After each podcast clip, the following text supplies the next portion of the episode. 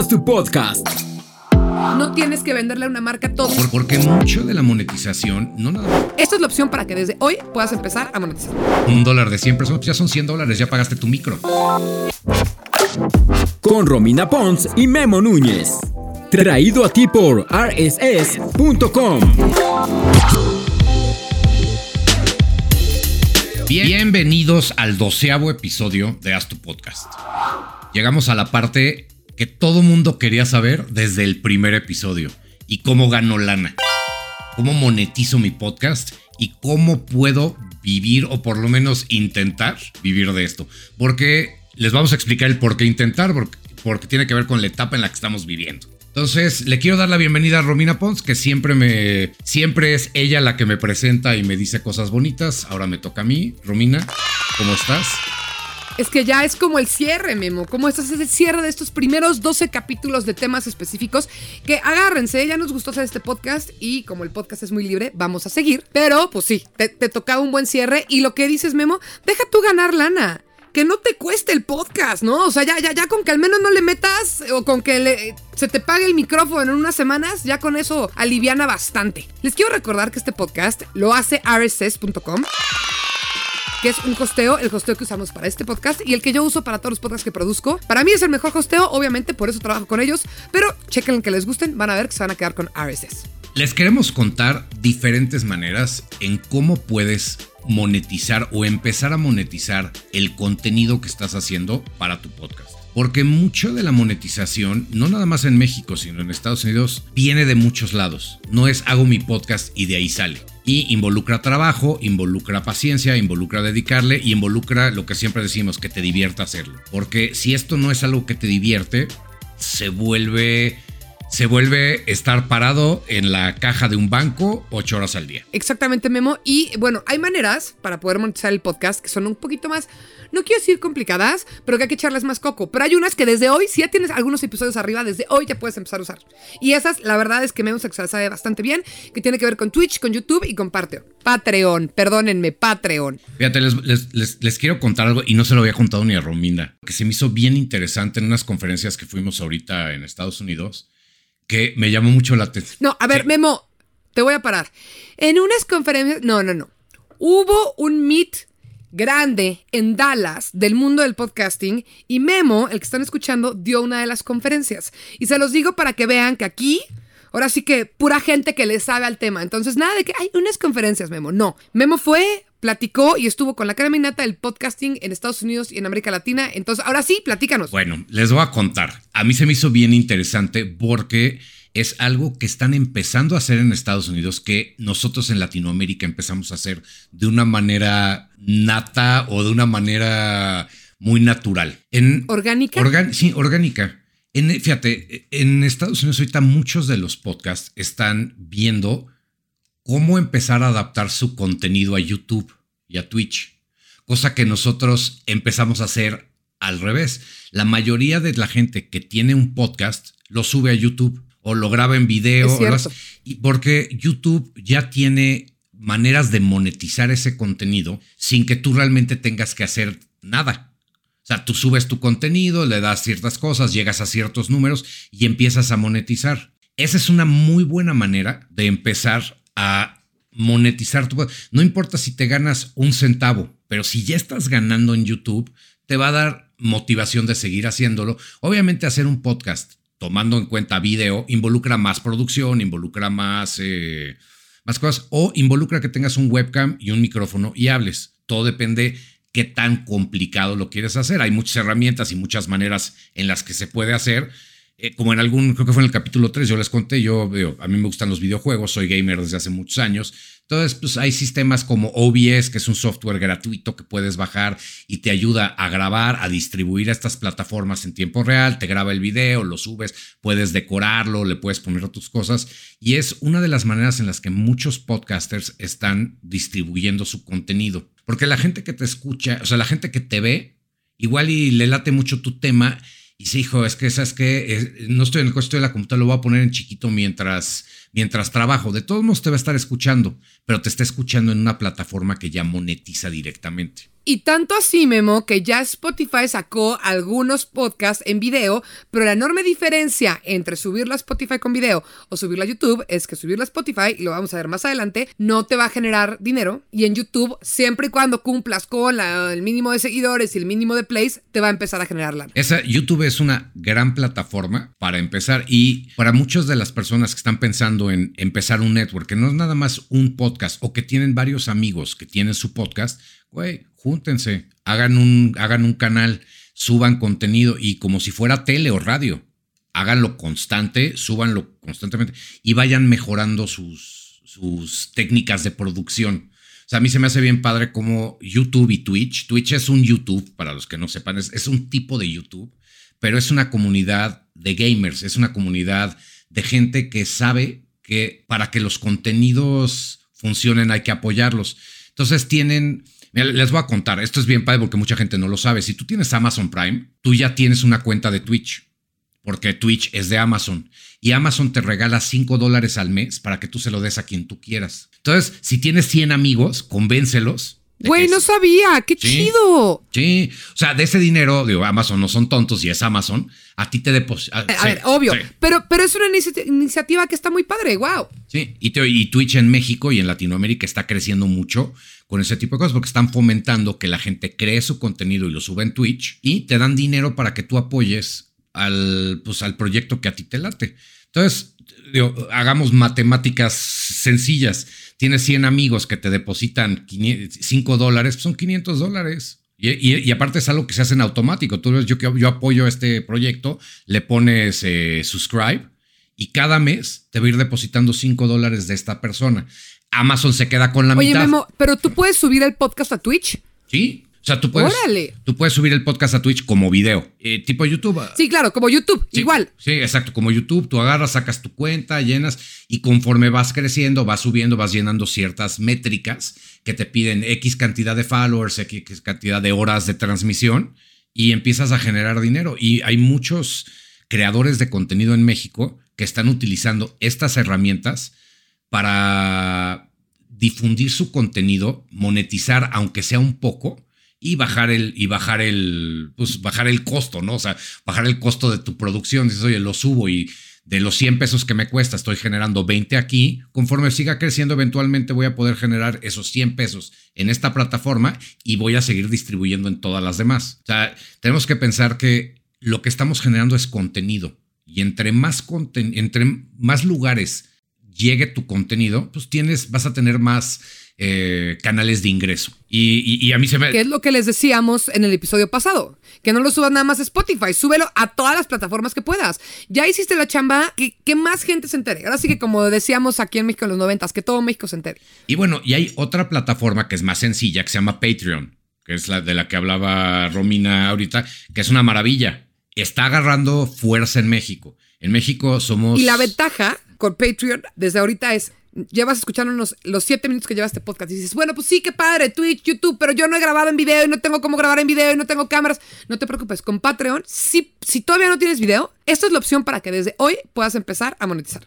Sí, y, es, y funciona de la, y funciona de la misma manera. Eh, agarra tú en tu podcast y le dices a la gente, oye, ¿sabes qué? Pues ya abrí mi Patreon y tengo, tú puedes determinar cuántos planes de suscripción quieres tener. Si quieres, haz de cuenta que te donen un dólar y eso, te, o sea, te donan un dólar mensual durante X cantidad de tiempo, te lo cobran directo a la tarjeta de la persona y pues un dólar, volvemos a lo mismo, un dólar de 100 personas, pues ya son 100 dólares, ya pagaste tu micro. Puedes hacer un plan Exacto. que sea de familia y, y en cada plan tú puedes ofrecer y decir, ¿sabes qué? El que se suscriba por 3 dólares o 5 o 25, tú determinas la cantidad, le mandas contenido especial, igual y le puedes, te puedes poner de acuerdo con alguna marca y mandarles a esas personas un código de descuento. O sea, es pensar cómo puedes utilizar tu universo para poder generar, vender publicidad, vender productos, vender servicios y todo funciona. Yo le métanse, es patreon.com. Yo tengo varios, varios. Patreon. Patreon. Patreon.com. sí, patreon.com. Como patrón, como patrón con una E metida, Patreon. Y métanse, es, o sea, toma tiempo. Sentarte, tienes que configurar todo, subir tus imágenes, hacer un videíto. O sea, te, pide ciertas cosas, pero es una manera, como dice Romina, muy fácil de poder monetizar a partir de hoy. Y es, y es ir convenciendo a la gente de que se meta. Es, es, es parte de la cultura que, que, estamos haciendo. O sea, el contenido, muchos de los contenidos que nosotros hacemos viven de hacer su contenido, desde los más grandes hasta los más chicos. Entonces, claro. Apoyemos a estas personas por medio de estas plataformas que a la larga pues te van a seguir dando a ti lo que te gusta. ¿Cuánto pagamos de Sky o de Roku Pirata?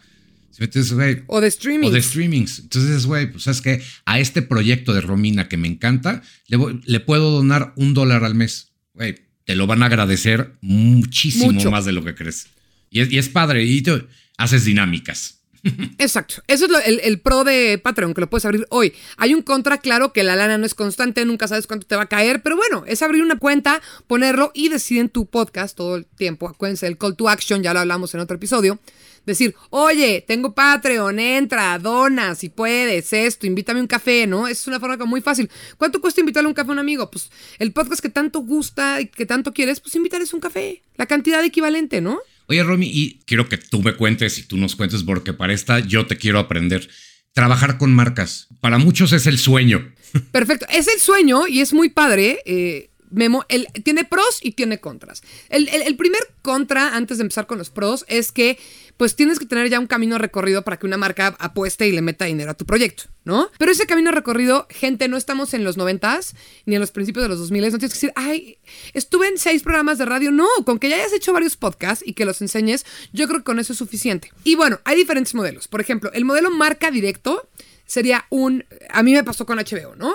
Este, HBO quiere hacer podcast de sus series, pero puede ser. Em, vamos a pensar, una marca de coches. Audi quiere hacer el podcast de sus coches y tú ya tienes un podcast que habla mucho de coches. Entonces vas a hacer el podcast de Audi. Otra manera es entrar ya directo con las plataformas. Ah, se han dado cuenta que dicen, este podcast es exclusivo de Spotify, ¿no? Es, o, es, este, original de Amazon. Esas son las maneras en las que puedes eh, entrar con la plataforma o con las marcas. Entonces me voy a ir primero con las marcas. Tienes un ingreso de dinero fijo y no importa cuánta gente te escucha tú llegas a un acuerdo en un principio, te le dices, es probable que te digan, no te van a decir nada más quiero tu voz. Ellos te van a decir, hay esta lana y yo quiero que me entregues el producto terminado. Y por eso son importantes todos los primeros capítulos que les dimos para que sepas cómo grabar, cómo eh, hacer bien tu voz, cómo hacer bien un buen podcast, ¿no? Entonces te van a decir, hay tanta lana y tú ya ves cómo la repartes. Si tú eres una persona que trabaja solo, pues más para ti, aunque la verdad es que está complicado y además yo digo, entre más se suma mejor. Invita a tus cuates con los que haces podcast y háganlo juntos. La, el, otro de los contras es que al final, pues sí hay una marca de por medio que te va a decir, esto no lo quiero, esto sí lo quiero, lo tienes que mandar a revisión y tal vez te tire en línea, ¿no? Por ejemplo, en el ejemplo de Audi, es un ejemplo, ¿no? Nunca he hecho un podcast con Audi, ni conozco a nadie que lo haya hecho, pero tal vez te dicen, no, pues es que no, no quiero que lo compares con el BMW. Entonces ya no puedes decir la comparación con el BMW. Pero no lo vean como, como, ay, me están coartando mi libertad. Eso suma, porque si tienes un podcast tuyo que te encanta hacer y un podcast con una marca, pues tal vez del pago, el de la marca ya te sale un poquito, que, que no te cueste tanto trabajo, tanto dinero hacer el tuyo. Y ahí puedes ir mediando. Y con plataformas como digo con Spotify, sí es más común que sean personas con un perfil un poquito más alto, pero también puede que, o sea, más alto no me refiero a de lana, ¿eh? Me refiero a que tengan más podcasts, que sean influencers, pero posiblemente no está escuchando a alguien de ellos y dice, ¿cómo le hago? Pues acércate a ellos. Acércate a Audible, acércate a Spotify y ahí es más fácil que te den más libertad de contenido porque si les gusta lo que tú haces, van a decir, quiero que hagas lo mismo, pero ya nada más conmigo. Y aquí la ventaja es que eso, tú ganas tu lana y no importa cuánta gente lo escucha o no. Eso sí, luego no te dan tantas métricas, ¿no? Las marcas o demás te dicen, esas métricas son mías, no te voy a decir, pero pues sí es una gran manera de que nada más te tienes que enfocar en hacer tu contenido y no en todo lo demás que hemos platicado, Memo. A mí se me hace padre lo que decías de, por ejemplo, las limitantes que te puede dar la, la marca. Lo que es padre de este medio, o sea, de los medios nuevos, del podcast, de hacer tus cosas en YouTube, es que ahí es donde se nota o se ve dónde está el talento real. Oye, no me puedes comparar con BMW. Bueno, entonces, ¿cómo puedo hacer yo para hablar de las cosas buenas y de las cosas malas sin hacerlas que parezcan malas? Y involucras tu creatividad y tus cosas y esa es otra manera de tener la libertad. Los, los retos de este, los retos de hacer tu podcast de una manera creativa y de una manera inteligente, de una manera que jale, tiene que ver con muchas veces con las limitaciones que te da una marca. O sea, porque te hace pensar y te hace encontrar maneras nuevas. Y eso es lo que puede hacer que diferencie tu podcast de que se lo dé Spotify a alguien más. Yo considero que eso para mí es muy bueno. Y es un reto, Memo, porque también, o sea, no nos quedemos en la zona de confort. Es un reto cuando tienes un, un proyecto creativo que tiene que tener una cierta línea, que no es lo que tú habías pensado, y cómo lo vas a resolver, y cómo va a hacer de que sea interesante, al menos a quienes nos gusta el tema de la creatividad y de los contenidos, es un reto muy interesante, porque de verdad puedes hacer cosas increíbles si te das a la tarea de darle la vuelta y encontrar algo fregón. Y bueno, a mí me encanta, hay una cosa que a mí me gusta de este tipo de proyectos que a mucha gente no. El tiempo limitado es el, o sea, te van a decir, oye, sabes que necesito que me entregues 25 episodios estás trabajando de cierta manera como de freelance. Entonces, te va a impulsar a hacer algo más, a encontrar, a buscar y no te vas a sentar en tus laureles pensando, bueno, pues que ya estoy, ya tengo un proyecto, ¿no? Hay que sacar más. Y es, esas, vuelvo a lo mismo, las limitantes que te puede dar este tipo de trabajo con una marca es, es una bendición en disguise. Exactamente. Coincido completamente contigo, Memo. Entonces, también depende, y ahí sí, perdónenme el comentario hiper hippie, pero de cuál es tu approach a la vida. Si tú lo ves como, ay, no, y ay, esto, pues bueno, entonces no vas a hacer nada y te vas a ir sentado en un sillón quejándote. Pero si ves las cosas como oportunidades, formas de darle la vuelta y, y cosas que te impulsan a hacer y a seguir haciendo, pues tu actitud va a ser toda la diferencia. Romy, cuéntame de cómo vendes o cómo puedes lo que yo, yo he escuchado y todos hemos escuchado, el tipo de, anuncios que la gente te vende, que tú puedes vender dentro de tu podcast. Y yo sé que tú lo haces en muchas de tus producciones, entonces... Esto es básicamente trasladar el concepto de radio a tu podcast. Entonces hay muchas maneras que se puede hacer. Y la, ventaja de este, a diferencia del pasado, es que aquí no tienes que venderle a una marca todo un proyecto grande, sino que tal vez le vendes un episodio. Y la regla es que no hay reglas. Por ejemplo, puede ser un episodio que tenga que ver con el tema de la marca que vas a anunciar, pero tal vez no. ¿No? Entonces hay muchas maneras de hacerlo. Por ejemplo, puede ser, este podcast es presentado por tal marca y su eslogan. Este podcast fue presentado por tal marca y su, eslogan. Eso lo pones al principio y al final de tu podcast. Acuérdense que el primer minuto es el que más se escucha, entonces le estás asegurando ciertos impactos a tu eh, marca y puedes brincar de marca en marca. Puedes casarte con una marca que te compre cinco episodios, pero también puedes agarrar y que sea tres episodios con una marca, cinco con otra, cinco con otra, otro que nadie te compró y así le vas jugando. La entre comillas contra que tiene, pero aquí no hablamos de contra, sino de motivaciones es que pues tienes que ir a salir a vender y a vender tal vez de capítulo en capítulo, ¿no? Entonces, eh, no, no, va a ser como una negociación como el pasado de una marca de una vez y ya. Pero este es tu podcast, con tu contenido, y no tienen por qué meterse con tu contenido. Ahora, tal vez sí se meten con tu contenido. ¿A qué me refiero? Tú, vamos a seguir con el ejemplo de coches y, y pongo ejemplos de cosas que nunca he hecho justamente como para no, no hablar nada más de lo mío, ¿no? Tal vez Audi no te compra un podcast de coches, pero tú en uno de tus episodios quieres hablar de las ventajas del nuevo Audi A8. Entonces vas y se lo vendes a Audi. Y sí vas a dar información del, coche. Pero antes de que me digan, pinche Romina vendida. No, porque no tienes por qué venderte. Tú le dices a, Audi, voy a hacer el episodio de tu, de tu coche. Pero voy a decir lo bueno y lo que no le encuentro tan bueno. Y cada vez más marcas están abiertas a un contenido honesto y real a que un contenido que nada más les, les va a estar eh, dando flores y flores y flores, ¿no? Entonces, no tienes que comprometer tu contenido. Puedes tú meter inserts también, por ejemplo, menciones, ¿no? Entonces, y ahora que estamos en esto, les quiero decir que los aretes de corazón son los mejores aretes que puedes utilizar porque tu cara se ve muy bonita. Entonces, ya sabes, si quieres comprar aretes de corazón, los consigues en tal lugar, entra a www.aretesdecorazon.com y sigues con tu tema. Entonces, ya vimos que puede ser eh, presentación, ¿no? Entrada y salida de este podcast presentado por. Puede ser una mención a la mitad del podcast. Puede ser que el tema de ese día se, se, le venda alguna marca que, que vende ese tipo de cosas o que da ese tipo de servicios. Y eh, hasta puedes meter spots, porque es tu espacio. Tú puedes hacer spots como los de radio y meterlos a la mitad o al principio o al final de tu podcast. Entonces, la ventaja es que es tu producto y le puedes dar por donde quieras. Puedes hasta hacer paquetes. Pues la entrada y la salida te cuestan tanto, pero y el comercial tanto, pero si me compras los dos te doy un 20% de descuento. Y ahí le vas jugando. Entonces, ese es, creo que está Memo quitando que ahorita todavía por plays, a diferencia de YouTube, que lo vamos a ver más adelante, no puedes ganar dinero en plataformas. Creo que esta es la manera más fácil o más, la más viable cuando ya quieres algo más serio que Patreon. ¿no? Porque sigue siendo tu podcast, no comprometes tu contenido y también no pasa nada. En muchos de los podcasts que yo produzco sucede que vendimos la temporada es un ejemplo, es de 10, vendimos 6, está bien, hacemos los otros 4, no pasa absolutamente nada, ¿no? Ya, ya le puedes ir jugando, es el que te da como más libertad.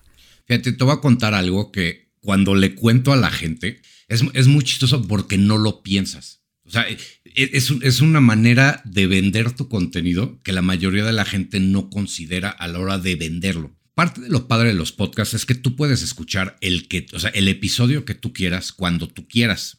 Yo tengo, por ejemplo, varios podcasts de los que produzco que el episodio, voy a poner el episodio 3 tuvo mil descargas y los otros tuvieron 100.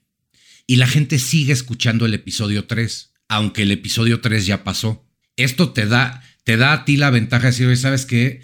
Estás interesada, eh, estoy, oye, mi episodio número 3 tiene X cantidad de descargas y la gente lo sigue vendiendo y lo sigue, lo sigue recomendando metamos un anuncio en ese.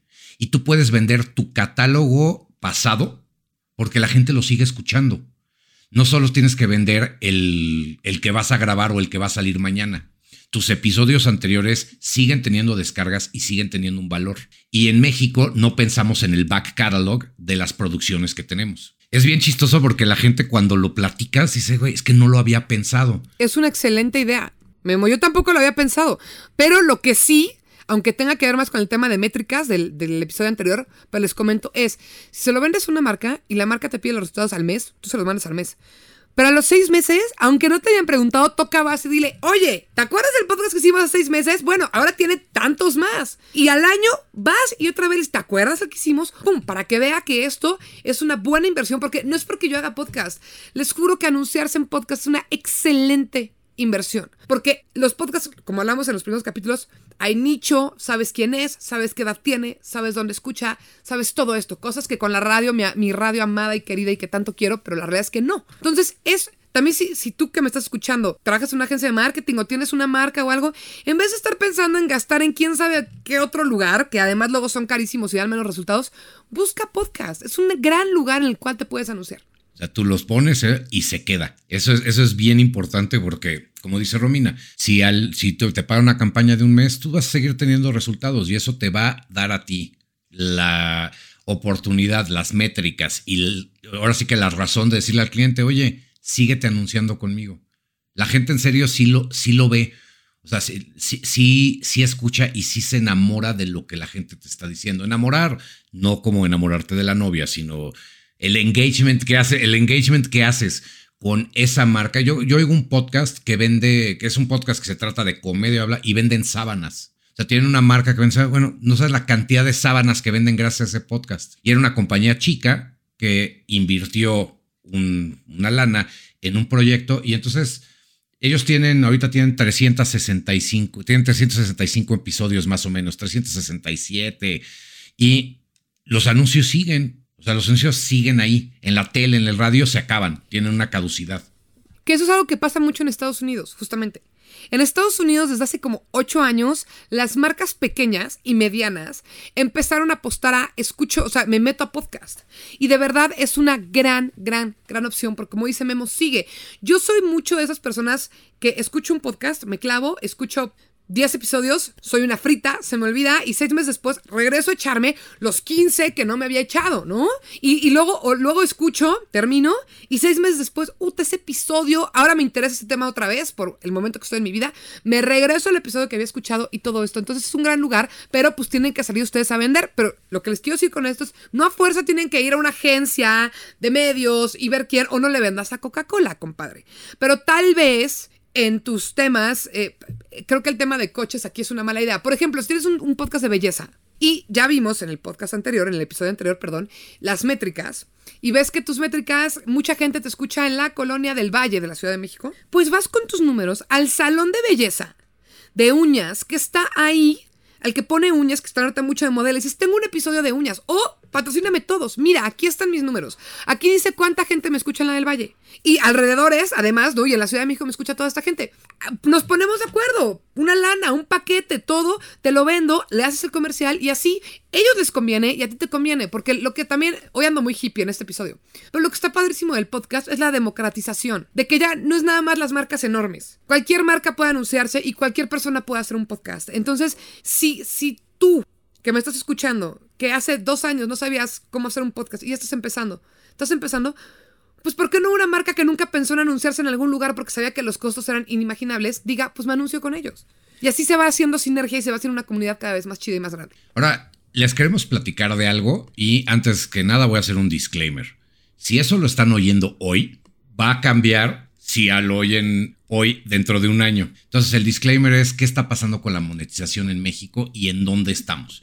Y por México me refiero a México y Latinoamérica, porque todos los países están agarrando modelos diferentes, pero al final del día todos van a acabar todos vamos a acabar en el mismo. Entonces, México es un caso muy interesante porque estamos produciendo muchísimo contenido, cosa que en otros países está empezando, pero pues como nos pasa en Latinoamérica generalmente, ¿no?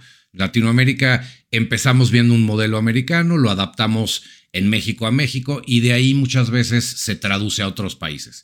Entonces, el disclaimer es, esta parte o este cachito tiene temporalidad. Porque si lo oyes en un año y ya está metido en los sistemas de dinámica de insertion, pues probablemente no sea el mejor, el mejor cachito del podcast. No porque sea malo, simplemente porque ya, porque tiene vigencia.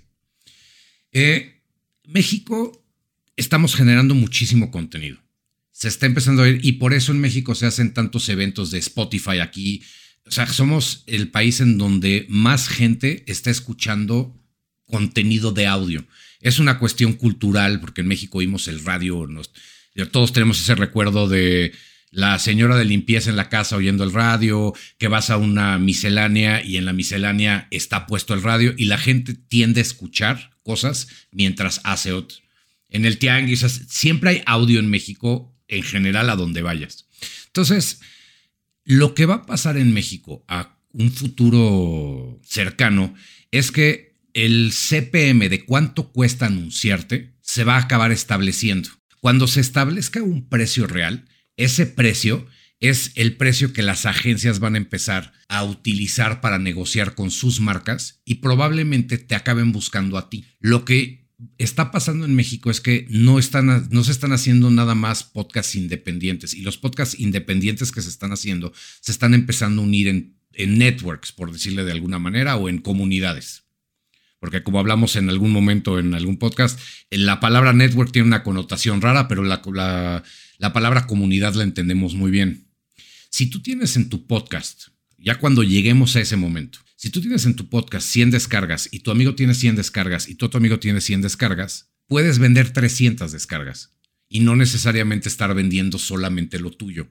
Eso va a ser mucho más atractivo para una marca el agarrar decir, ¿sabes qué? Le puedo llegar a toda esta gente con estas eh, especificaciones, con esta locación, con, esta, con, este poder adquisitivo y lo vas a hacer más atractivo. Todo esto se está desarrollando aún en México, desarrollando no solo por Spotify y Apple, sino por todas las distribuidoras en el mundo. Y eso es lo que lo hace interesante. Latinoamérica se está volviendo un mercado en crecimiento muy atractivo para todos, para creadores, para anunciantes, para agencias y para escuchas. Entonces, no perdamos, no perdamos la noción de que esto está creciendo. Cuando la mayoría de los creadores empezaron en YouTube hace 12 años, pues subías tu video por compartir, por hacer algo creativo, por informar, y la monetización se fue dando.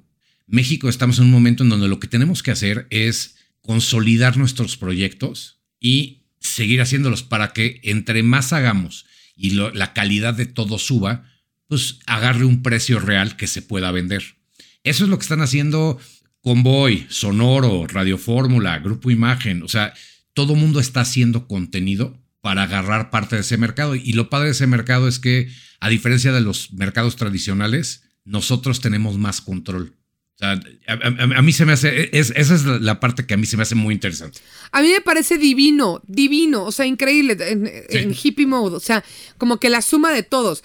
Si tu podcast es bueno, a mí me va a ir mejor. Porque si vamos subiendo la calidad y cada vez hay más podcasts, también, ahora sí, hace rato era de marcas chiquitas, ¿no? De la.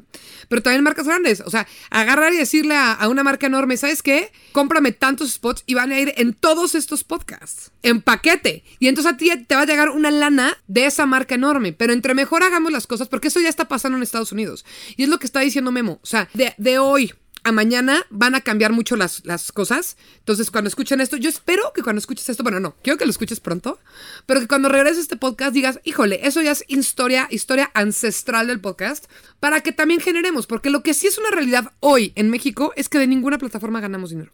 O sea, los, los artistas, si escuchan a alguien mexicano, Zoe, o sea, quiero decir latinoamericano. En Spotify, pues les llegará su chequecito chico grande a final de mes de que escuchan su música. En podcast, aunque seas el podcast más escuchado de México, a través de Spotify o a través de Apple todavía no te llega el chequecito. Te puede llegar si eres un podcast exclusivo de esas plataformas. Y te va a llegar dinero de todo lo que hace alrededor del podcast, pero no por la plataforma. Y son cosas que poco a poco van a llegar en medida de que todos nos sumemos, de que nadie sea chacal y se apañe y de que todos hagamos contenidos de calidad. Y, todos, y todas estas cosas, por ejemplo, ahorita hay un o sea, un proyecto, es que es, difícil ponerlo, pero es un movimiento, un proyecto que se llama Podcasting 2.0. En ese podcast se están empezando a integrar muchas tecnologías nuevas, tecnologías que dejan dinero, por ejemplo, el Bitcoin. No por, no por eh, echarle porras a RSS, pero sí echándole porras a RSS. Por ejemplo, ya en, en RSS ya tenemos un sistema en donde tú puedes donar Bitcoin. Donar Bitcoin, manejar Bitcoin, sacando tu cuenta. Y entonces vas generando dinero por medio de donaciones, por medio de anuncios, y te va a generar ese, esa tecnología te va a dar muchas más opciones de cómo utilizar, cómo recibir. Pero pues todo este tipo de cosas se están formando y tenemos que esperar para ver qué pasa. O podcasting 2.0 es algo que se platica mucho en la industria, está agarrando forma, pero nos va a ayudar a monetizar de maneras no tradicionales, que a muchos de nosotros a muchos de nosotros nos va a cambiar la vida, porque en vez de tener que estar yendo a buscar, vas a tener en tu plataforma, en tu hosting, estas oportunidades de hacerlo. Que RSS es su tirada. Sí, sí, la, tirada de RSS. Y te digo, hablamos de RSS porque pues, es son independiente. Porque, ajá, pero, pero es, la, tirada de todas. Es la tirada de, todas. Y, te y es muy interesante. Lean, o sea, lean, eh, métanse al newsletter de Pod News de hay muchas, hay muchas, hay muchas fuentes en donde te puedes dar una idea y siempre lo decimos en México, el que pega primero pega dos veces. No sé, o sea, no hay que no hay que rendirnos, hay que seguir haciéndolo. Oye, y con los podcasts sucede, el primero de, de miedo el, primero que pegó es el que sigue arriba desde hace tres años. El primero que pegó de, apoyo personal y de, de cuestiones de, autoayuda es el que está hasta arriba. O sea, así es. Y podemos ser nosotros o tú que escuchas, pero sucede. Y vienen cosas bien interesantes como industria. O sea, a veces pensamos que en Estados Unidos ya saben qué es lo que está pasando. Estados Unidos todavía está creando estos modelos para que funcione dentro de una economía real. México ahí vamos. Eh, Colombia va muy bien, Venezuela está sacando cosas interesantes y son cosas, o sea, son lo que queremos consumir. Que a mí es lo que más me gusta de los podcasts, que es lo que queremos consumir a cambio de cómo crecimos, que era lo que nos daban. Y bueno, a mí, me encanta. Es, como dice Romina, andamos hippies y para mí es la parte romántica de esto. O sea, la monetización viene pero la monetización se va a reflejar de acuerdo al esfuerzo que nosotros le pongamos. Y les voy a dar un dato interesantísimo que es real y les podemos poner el link aquí abajo para que lo, lo revisen. Esto es una historia real que pasó en Estados Unidos, en Florida, porque en Estados Unidos ya se está monetizando el podcast. Un, programador, de, de, veto saber de qué, pero era, programador, eh, hizo una aplicación que se llama White Noise. De hecho, yo tengo esa aplicación, que hace ruido blanco. las que somos mamás usamos mucho ruido blanco para dormir a los niños, ¿no? O, mucha gente usa ruido blanco para dormir. Es como música calmante para relajarte y todo. Él hizo su app de ruido blanco. Y entonces lo empezó a subir como podcast a todas las plataformas. Y de repente cuando se dio cuenta, tenía más de 50 mil escuchas diarias. ¿ok? Digo, esto, o sea, no es un podcast, es un ruido. Pero él nunca, o sea, él, no le tiraba a hacerse millonario. Él lo que le tiraba es, tengo mi app, pero por si la gente no quiere descargar una app aparte, lo voy a subir a Spotify y como, como no soy artista y no me puedo dar data como artista, ¿cómo lo subo? Pues como podcast. Y lo subió. El tipo se está metiendo cerca de 20 mil dólares al mes. Nada más de esa música. Pero no fue el primer día y no fue una cosa que planeó y fue una cosa que fue haciendo en conjunto, porque como en Estados Unidos ya por descargas tu hosteo te da dinero, ahí le entra de un lado. Pero también empezó a meterle comerciales a su Río Blanco. Al principio y al final. Ajá, no, obviamente no en medio porque da, da- da en toda la torre, al principio y al final. Y empezó a hacer una serie de cosas, o sea, en pocas palabras usó casi todos los métodos que estamos hablando aquí, salvo, inclu- incluyendo YouTube, salvo Patreon, de todo lo que hemos hablado, lo incluyó. Y ahora el tipo de su side business, de su chambita de fin de semana, que no es su chamba real, pues unos 20 mil dólares, ahí háganle. 20 mil dólares. Es casi medio millón de pesos. Ahí nomás para los cuates. Y volvemos a lo mismo. Él creó un contenido que puedes decir es bueno o malo, pero creó un contenido que él ya lo tiene y dijo, güey, ¿dónde más lo distribuyo? ¿Dónde más lo pongo y qué hago con él? Esa es una muy buena lección de qué hacer con tu contenido. Porque generalmente... porque- Exactamente. Por eso la quería compartir, porque me parece espectacular. y a ver, hay un caso que a mí me gusta hablar porque es, es- es un caso que pasa en todo el mundo. Con quien hables de podcast, hablan de Joe Rogan. Y es un caso específico. A ver, antes de que entres, ¿te gusta Joe Rogan? Sí. Primero vamos a los, al, al chisme tuyo y ya luego vamos a los datos. ¿Te gusta Joe Rogan? A mí en lo personal, no. No voy a decir que no lo oigo y no voy a decir que no lo voy a seguir oyendo. No estoy de acuerdo con muchos. Se me hace un gran entrevistador. Se me hace que tiene eh, eh, invitados muy impresionantes, pero no estoy de acuerdo con su manera de ver la sociedad. Es, es una cuestión muy personal, Pero, pero pero me estás diciendo que lo escuchas. sí, porque expone puntos muy. O sea, expone puntos. Lo escucho. Es que es a lo que yo voy. Lo escucho porque me hace enojar. O sea, yo no lo defiendo. Ok, yo no lo defiendo a, tope, pero depende de qué episodios. sí. Ti- O sea, los episodios de los temas, que, que también, esto nada más lo quiero decir como también reflexión para ustedes que son creadores. O sea, es obvio que van a odiar a, a Joe Rogan porque tiene como 600 podcasts. Obviamente va a decir pendejadas en uno que otro. ¿Quién no dice pendejadas después de 600 horas hablando? Nosotros en 12 hemos dicho varias. O sea, cualquier, cualquier ser humano, cualquier persona famosa o, o que tiene mucho exposure, que diario está hablándole a gente, va a decir una pendejada. Pero en 600, digo, no he escuchado los 600. Yo creo que he escuchado, yo he escuchado poco de Joe Rogan. Creo que me he echado como 15. Pero en 600 episodios, obviamente va a decir pendejadas y obviamente va a decir cosas con las que estemos plenamente en desacuerdo. Pero esos son piquitos que, que, que- se desparraman en los medios, que llaman la atención de un chorro de temas interesantísimos, ¿no? A mí me interesa mucho, por ejemplo, el tema de, de los hongos, o sea, de, la- de- de cultivar hongos. Y invita a un güey que se llama Paul Stamets, que tiene como tres podcasts con él que son interesantísimos. Tal vez el de Jordan Peterson no lo voy a escuchar porque ya sé que me voy a enojar si estoy escuchando a, a estos dos juntos, ¿no? Pero tiene cientos de contenidos muy, muy, muy interesantes. Y, y esto lo digo, o sea, te quise picar, Memo, porque creo que mucha de la gente que dice odio, porque tú ya lo escuchaste, pero odio a Joe Rogan, nunca han escuchado más de cinco episodios completos. Lo que odian son los headlines que hace Joe Rogan en redes sociales o en otros lados. Pero como es un tipo muy inteligente y un excelente entrevistador, es cosa de que busques al invitado que te cae bien para que agarres tu nicho, para que te lleves información de peso. Yo en lo específico lo que no me gusta es sus opiniones políticas, que son temas que a mí me interesa. Entonces, lo oigo porque me hace enojar. Yo lo oigo porque me hace enojar, pero, pero lo oigo. Exacto, y a mí no me interesa su opinión política, por eso esos, que sé que son de los que más eh, han, generado problemas, son los que no he escuchado. A mí me gusta escuchar cuando trae historias de vida locochonas o una persona que subió el Everest ocho veces, se, se le murió el amigo, ¿no? O sea, como que esas son las que yo escucho. Pero se los estoy dejando, aunque no es el tema de monetización, a los que nos escuchan como una reflexión de que exponerte va a hacer que te quiera la gente y que te odie gente. Y si no te quiere nadie y no te odia nadie, algo está haciendo mal. Porque la- al final sacar tu voz ahí siempre va a haber gente de acuerdo y gente en desacuerdo y que sepan que eso está bien. Pero vámonos al caso, Memo. Sí, el caso de, exacto, el caso de la monetización que a mí se me hace bien interesante es que todo el mundo me dice, hijo, es que, hijo, es que, ¿por qué a Joe Rogan le pagaron 100 millones o cientos tantos millones de dólares Spotify por ser... Que es real. Es real. Fue 100 millones. O sea, no es un decir, es un número real. Sí, y creo que aparte ya subió, o sea, pero sí, o sea... Sí, ya subió a 200. Sí, sí, gana, o sea, gana. y la gente dice, es que ¿cómo le hizo? Le hizo, como les hemos dicho, a la larga de esto. Hay, hay varias, hay varias. o sea, él empezó a hacer su podcast hace 10 años. Ha sido constante.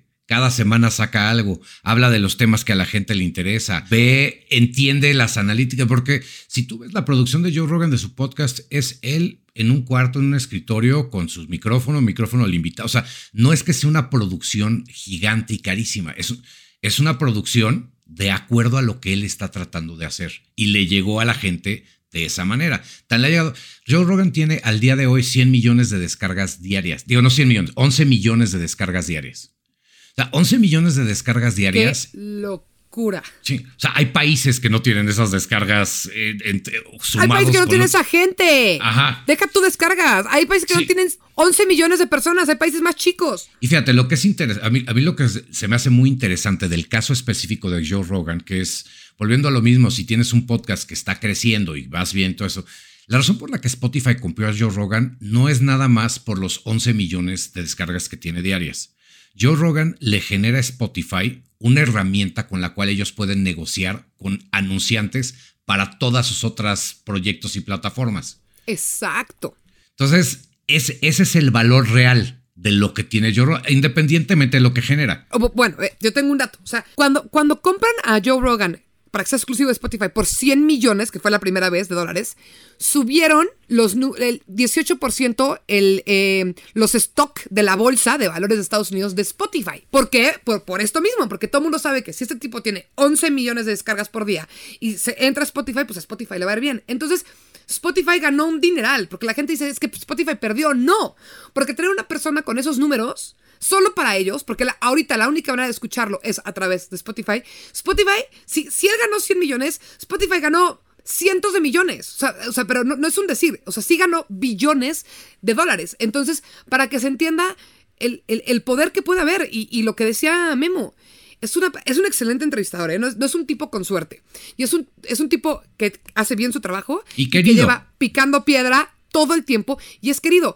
Pero, ¿quién dice que tú no puedes ser el próximo Joe Rogan? Sí, o sea, es, es seguir los consejos, digo, no nada más los que te damos nosotros, muchas veces los que te da el sentido común. Eso, vas a hacer algo, hazlo lo mejor que puedas. No pares, hazlo. Busca que más gente te escucha. Encuentra qué manera puedes tú tener de que por lo menos no te cueste y va creciendo. Es, es el mismo esquema de negocio que si pones una panadería. O sea, El mismo. Sí, al final del día es, es chamba. Y si lo haces bien, genera dinero y genera bienestar y genera todo. A mí, a mí el caso, a mí el caso de Joe Rogan se me hace bien padre porque si la gente lo ve y dice, es que a mí me encantaría. Ok, ¿qué estás haciendo que haría Joe Rogan? ¿O qué estás haciendo que haría otro proyecto exitoso? Y es, y es tomar nota. Y Joe Rogan lleva ocho años. O sea, no, no tengo el historial, pero en general, ocho años aventando un episodio a la semana. Eso significa que si se va de vacaciones tres semanas.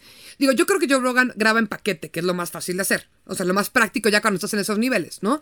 Pero quiere decir que hace 52 episodios al año, llueve, truene, se vaya de vacaciones, esto o el otro. Eso es trabajar, eso es hacer chamba y hace lo que venimos diciendo en toda esta temporada. Investiga al invitado, sabe de qué habla, leyó sus libros, conoce el contexto, trae argumentos, o sea, es una chambota. También, pues por eso, por eso está donde está. Sí, entonces, bueno, Romina, lleguemos a la conclusión del episodio y de los dos episodios que hicimos de cómo hacer tu podcast. Los primeros 12, porque tenemos planeado más cosas. Ahorita Romina les va a contar.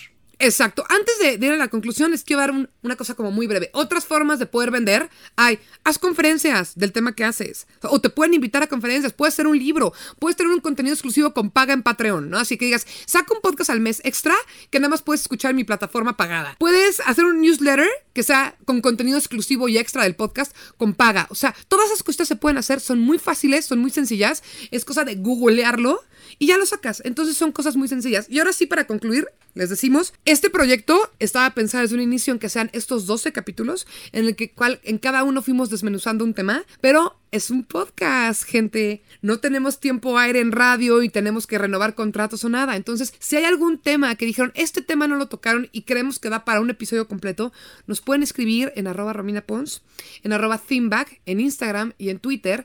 Y claro que les hacemos el episodio para ustedes. O sea, pero no es broma. En serio podemos hacer un episodio específico de un tema que ustedes no, no tengan o de un conjunto de preguntas tal vez que quieran que, que hagamos pregunta, respuesta, pregunta, respuesta. En fin, esto lo hacemos por y para ustedes y tenemos otra sorpresita, Memo. Sí, también. que- Pero no digas mucho. Ok, una de las cosas que queremos hacer es, vamos a empezar a invitar a gente con la que nosotros colaboramos y trabajamos a que nos hablen de su podcast, de su experiencia, de cómo lo hacen, de si están ganando dinero, de si no están ganando dinero, qué quieren hacer, para que veamos la realidad de lo que estamos viviendo todos en México y en Latinoamérica y en muchos otros países, de cómo está creciendo el podcast. Hay historias bien bonitas, hay historias difíciles, hay, hay retos y es bien padre escucharlo de la boca de las personas que lo hicieron. Entonces, tenemos planeado esos episodios, los estamos agendando, los vamos a grabar. Ya tenemos personas, pero si ustedes hay una persona que les encantaría que estuviera, Ajá. échenla. Échenla y los y ponemos a esa persona. Digo, siempre y cuando la consigamos, pero a eso me dedico, entonces espero lograrlo, ¿verdad? Pónganos a trabajar. Exactamente. Memo, pues muchísimas gracias por este viaje que va a seguir en siguientes episodios, pero ya se cerró como que un ciclo. Me dio muchísimo gusto hacerlo contigo, aprendí mucho de ti y espero que la gente que escuchó también haya aprendido un poquito o un mucho y se haya divertido teniendo esta conversación eh, en grande contigo y conmigo. Pues gracias a todos. Vuelvan a oír los episodios, recomiéndelo, mándeselo a las gentes que crean que les pueda servir y nos vemos en las entrevistas y en los programas especiales que vamos a hacer. Un abrazo y gracias por escuchar. Bye. Haz tu podcast, patrocinado por rss.com.